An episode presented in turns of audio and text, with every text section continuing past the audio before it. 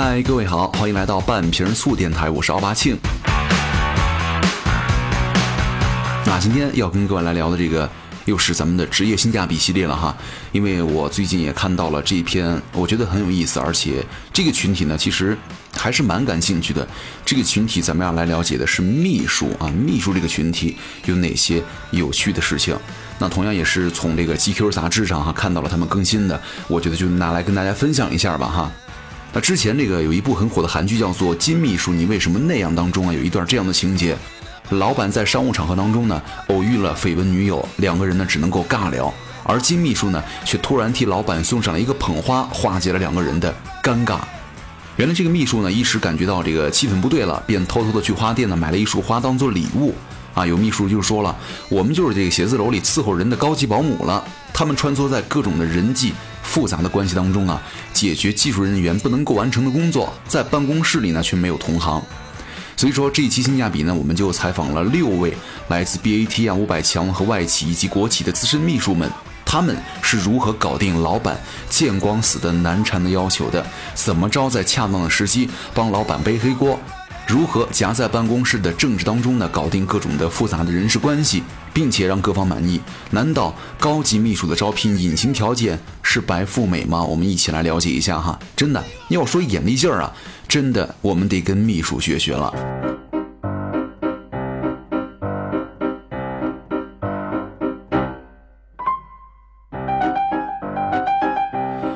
口述者 Lisa 从事八年 BAT 副总裁的资深秘书，她的关键词是：你觉得一个老板好相处的话，那是因为你离他还不够近。八年前我研究生毕业，打算入职助理这一行。当时我想啊，既然我要伺候别人了，那就一定要伺候最牛的人。所以说我决定只给一把手做助理。结果发现呢，最牛的人呢都不好伺候，他们都有一种病，叫做老板气。有一天，他把我叫到办公室，一脸严肃地对我说：“呢，我有幽闭恐惧症啊，坐飞机的时候呢，绝对不能够坐在靠窗的位置，否则我就会呼吸困难，喘不过气。”我信了，所以一直给他定这个过道的位置。年会的时候呢，我们全公司的人都得飞往杭州啊，机票一票难求。没想到他也不挑了，幽闭恐惧症呢也就自动痊愈了。他还有一个要求，就是绝对不能够被阳光晒到。你知道哈，飞机飞到一定高度之前呢，不能够关窗户，所以说，即便是坐过道的位置，到了正午的时候，也有可能会被太阳晒到，是吧？所以说，我就得研究一下飞机飞行的轨迹啊，必须要跟太阳东升西落反着来。比如说，北京飞加拿大，哎，有航空公司呢从太平洋上飞，有的从反方向飞，不同时间点加上时差都会有不同的方案。我得计算飞机升空跟落地是当地什么时间呢？最好确保是个傍晚或者黑夜。实在无法满足的话，就期盼一下老天爷给个面子，阴天就行了。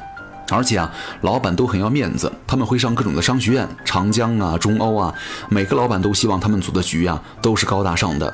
比如说订餐厅这事儿吧，其实难度很高。我老板至少前后骂哭过七个秘书，难度在于啊，你要猜中他们的心了。他说：“你帮我订个餐厅吧。”我问啊，好的，今天是个什么预算呢？他说今天就好点了吧，或者今天差不多就行了吧，或者今天这个客人很重要，我们的规模呀要高，一定不能出差错。其实每个助理对于这个好点儿跟差不多的理解是不一样的，因为他太主观了，老板也不会告诉你，他觉得没必要告诉你，因为我什么事儿都跟你说了，我还要你干嘛呀？啊，你以为人均五百就叫做好了？当然了，在你挨骂之后呢，你就会知道老板心目当中的人均两千才叫好。而且呢，助理会在磨合期的时候呢，逐渐的知道这些。但是你要经历一段很长的磨合时间。曾经有这个秘书订了一个没有窗户的包间，被他骂哭了。我一开始不知道他喜欢什么，我会选出两三家餐厅，提前去把每一间包间都订上，亲自去每一间拍照片，回来呢，一张一张的照片让他选，来回几次呢，就可以摸到他的脉了。饭局开始之前呢，我提前去餐厅点好了菜，然后在外面等。等他们吃的差不多了，我就去结账。我不能结早了呀，万一他们要加菜呢？老板喊加菜，服务员却说啊，你们已经结过账了，局面就会很尴尬。我也不能够晚结了，万一对方想结，把风头抢了怎么办？所以说要一次一次的摸索。现在我也知道了，非常重要的客人呢，就是人均一到两千啊，普通合作伙伴的关系呢，就是人均五百，那普通的远房亲戚呢，就是人均三百。我是他职业当中呢，所有助理犯错误最少的一个，也是唯一一个没有被骂哭过的啊！也因为这一点呢，我们合作了有八年。老公的话我才懒得揣摩呢，经常是记不得他说什么了。但是老板一个动作、一个眼神，我都得记得清清楚楚的。很多人都说我们的老板呢，亲和力很强，相处的很舒服、很满意、很随意。当然了，因为人都不会折磨外人，是吧？而是喜欢跟自己人搞这些。所以说，我现在彻底认定了一点，就是凡是你认为对方是一个很温柔、脾气很好的老板，都是因为你离他还不够近。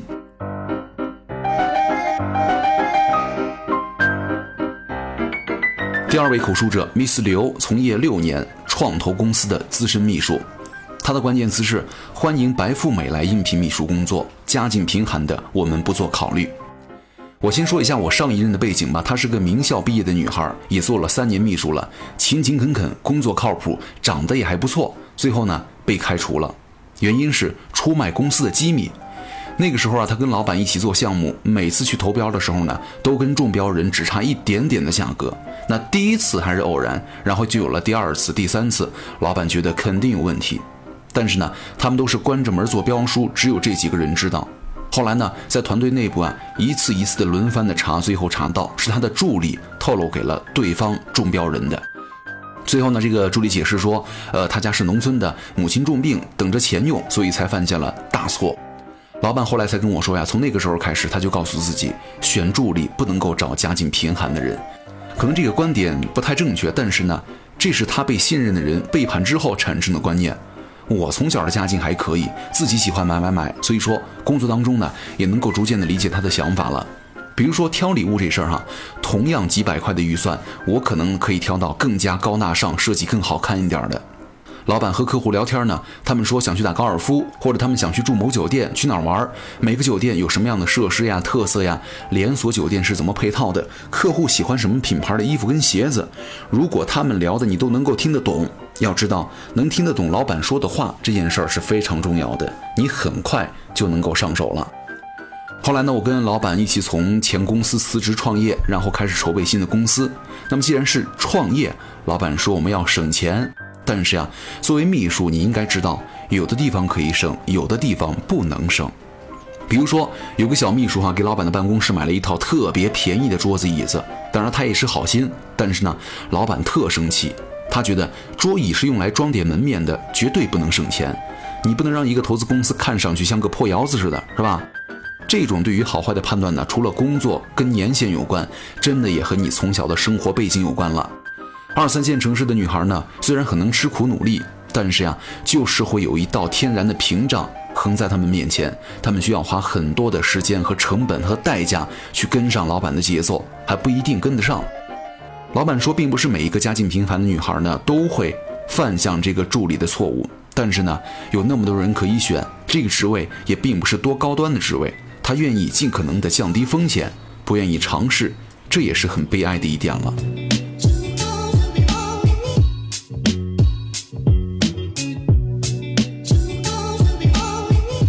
第三位口述者吕小姐从业五年，某中型互联网公司的资深秘书。她的关键词叫做“我拍了一百张老板的剩饭菜的照片，用来吸取经验”。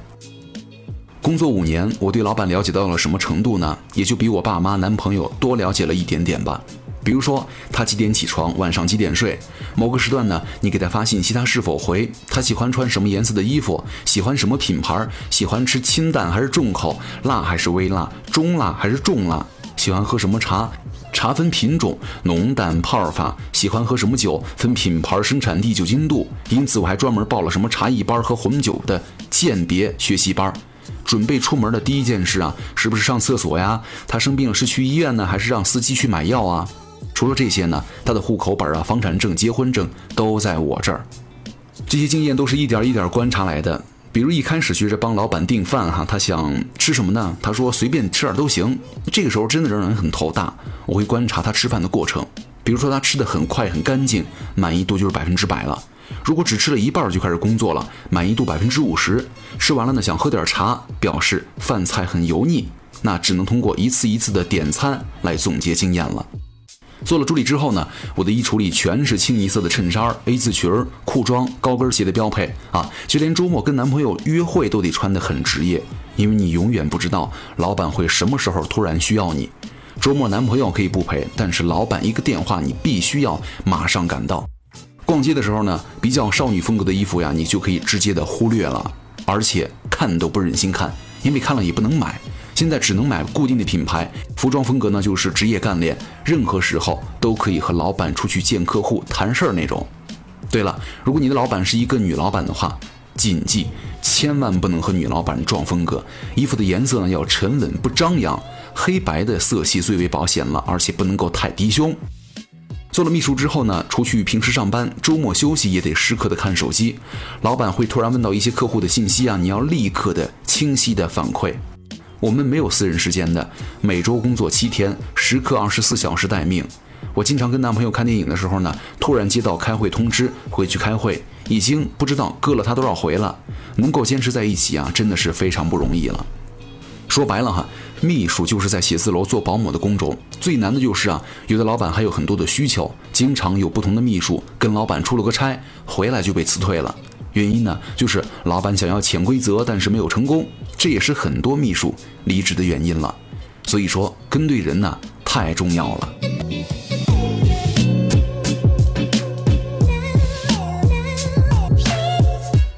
第四位口述者洪雅，从业七年，某五百强企业的高级秘书。他的关键词是：老板丢给我的锅呀，我时刻得准备接着。所谓秘书的精明之处啊，在于他们都是看人下菜碟儿的，我也不例外。共事的时间长了，老板特别隐晦的一句话，我也能够分辨出他对底下哪个高管有意见。比如说，今天会上有甲、乙、丙、丁四个高管参与，老板呢最近对于某个人不太满意了，可能想换了他。老板不会明说这个人的名字，但是啊，凭你对老板的了解，你就能猜出是谁来。你猜到之后呢，以后说话就得注意了，因为你不知道哪一句话就会惹来一大堆麻烦。老板叫高管来办公室开会，他一个眼神或者声音，我就能够判断出哪些需要我在场，哪些我得赶紧出去，这一点很重要。做秘书呢，一定要跟老板底下的人搞好关系哈。我老板手下有十个人，我跟他们打一圈交道，挑出四五个比较好说话的，然后再判断一下这四五个人里啊有没有老板不中意的。毕竟你主子都不中意，你就别再往前凑了。再筛一圈，就剩两三个人了，跟他们搞好关系。他们想了解一些信息的时候呢，如果不涉及到原则问题，多跟他们说几句。这些人都很聪明，知道你帮他，他也会帮你在别的业务部门呢说话。所以说，这样搞一轮关系下来啊，适应一个组，你起码需要半年的时间了。有时候啊，老板会指桑骂槐，找你背锅。比如说，他私底下有两个高管吵起来了，你赖我，我赖你。原因呢，可能是老板没有通知好。这个时候啊，老板肯定不能说是我没有干好啊，你得说啊，老板交代我了，是我没有干好。这样的事情是经常出现的。或者呢，有的时候老板会说，这个事儿我让小红说了，他怎么没有通知你啊？其实老板没有说。所以说这个时候他甩的锅，我就得及时接上。要知道啊，在家的时候，要是我男朋友做错了什么，我一定要跟他说的明明白白的。但是工作上我不会。其实这些锅呀不是白背的，老板也懂，他会通过其他的方式给予你一些恩惠。所以说大家心里有数就行了。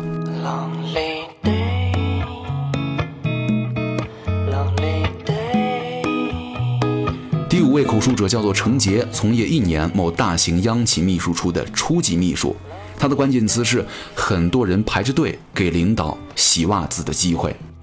在国企的秘书处啊，当秘书是我职业生涯的第一份工作。其实说来挺可笑的，当时让我坚定了离职的决心的，其实是一件小事儿。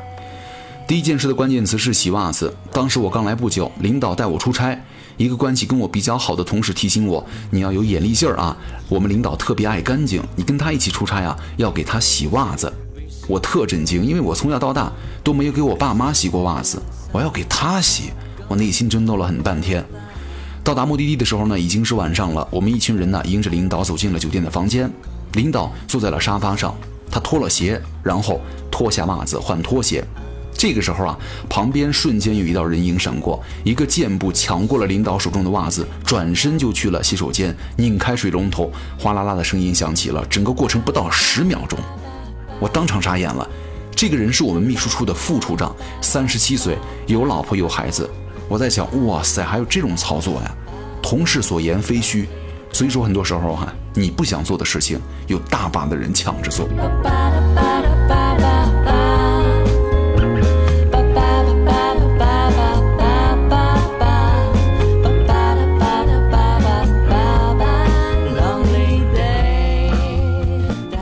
述者张世鹏从业十三年，某大型的国企资深秘书。他的关键词是在国企当秘书啊，写材料是一个非常高级的本领了。做秘书啊，公司事儿很难分开的。我觉得帮领导交个水费啊，接送孩子，帮领导丈母娘买机票这事儿，都是我分内的事儿了。但是当国企秘书的核心能力一定是写作了，也就是写材料。只要材料写得好，才能够是说站在了领导的高度去体会领导的思路啊。我们的秘书经常开玩笑，身在兵位，心在帅谋。那写材料的第一层呢，就是在主题跟意志上，你怎么把领导的意图准确的表达出来，或者把领导做的工作变着法儿的把话给说漂亮了。第二层是表达，要除去很多已经说过太多遍的内容、陈词滥调和套话，很难是吧？那么讲套话的时候，一定要讲的新鲜一点，至少让人听起来新鲜一点。其实除了写材料哈，情商很低的人肯定不能够做秘书了，因为秘书工作做得好的人呢，都是人精。我们办公室有三个一原则：见面一声好，一声请坐，泡一杯茶。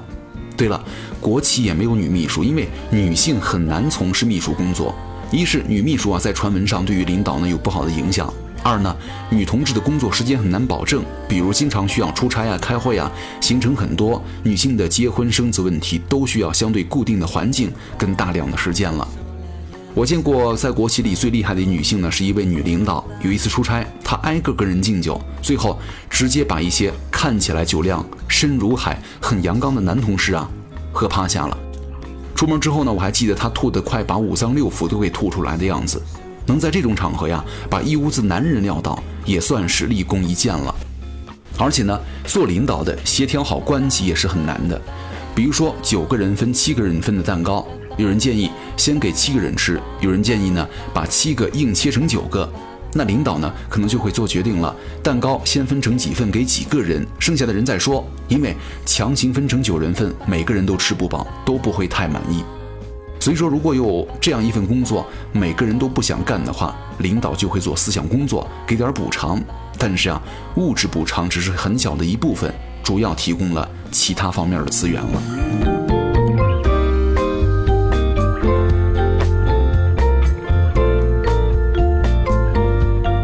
好那这就是咱们今天要跟各位来聊的这个秘书的话题啊！我觉得这个群体真的情商还是蛮高的，而且你要非常的能忍，而且还有察言观色，是吧？所以说很多时候你可能会做好你的其他的工作，但是秘书这个工作真的没两把刷子，你确实做不好。而且我觉得一个公司的秘书也算是高危行业哈，因为所有人都会把你当做是老板的心腹，是吧？除非有这个办公室政治的话，那你在选择做秘书的那一刻呢，就已经开始树敌了。那秘书其实你跟这个老板是在一条船上。那如果老板在大环境当中受到了排挤，你个当秘书的也不会好过。但是呢，如果你运气好，跟对了人，随着领导升迁呢，那你的身价也就自然的水涨船高了，是吧？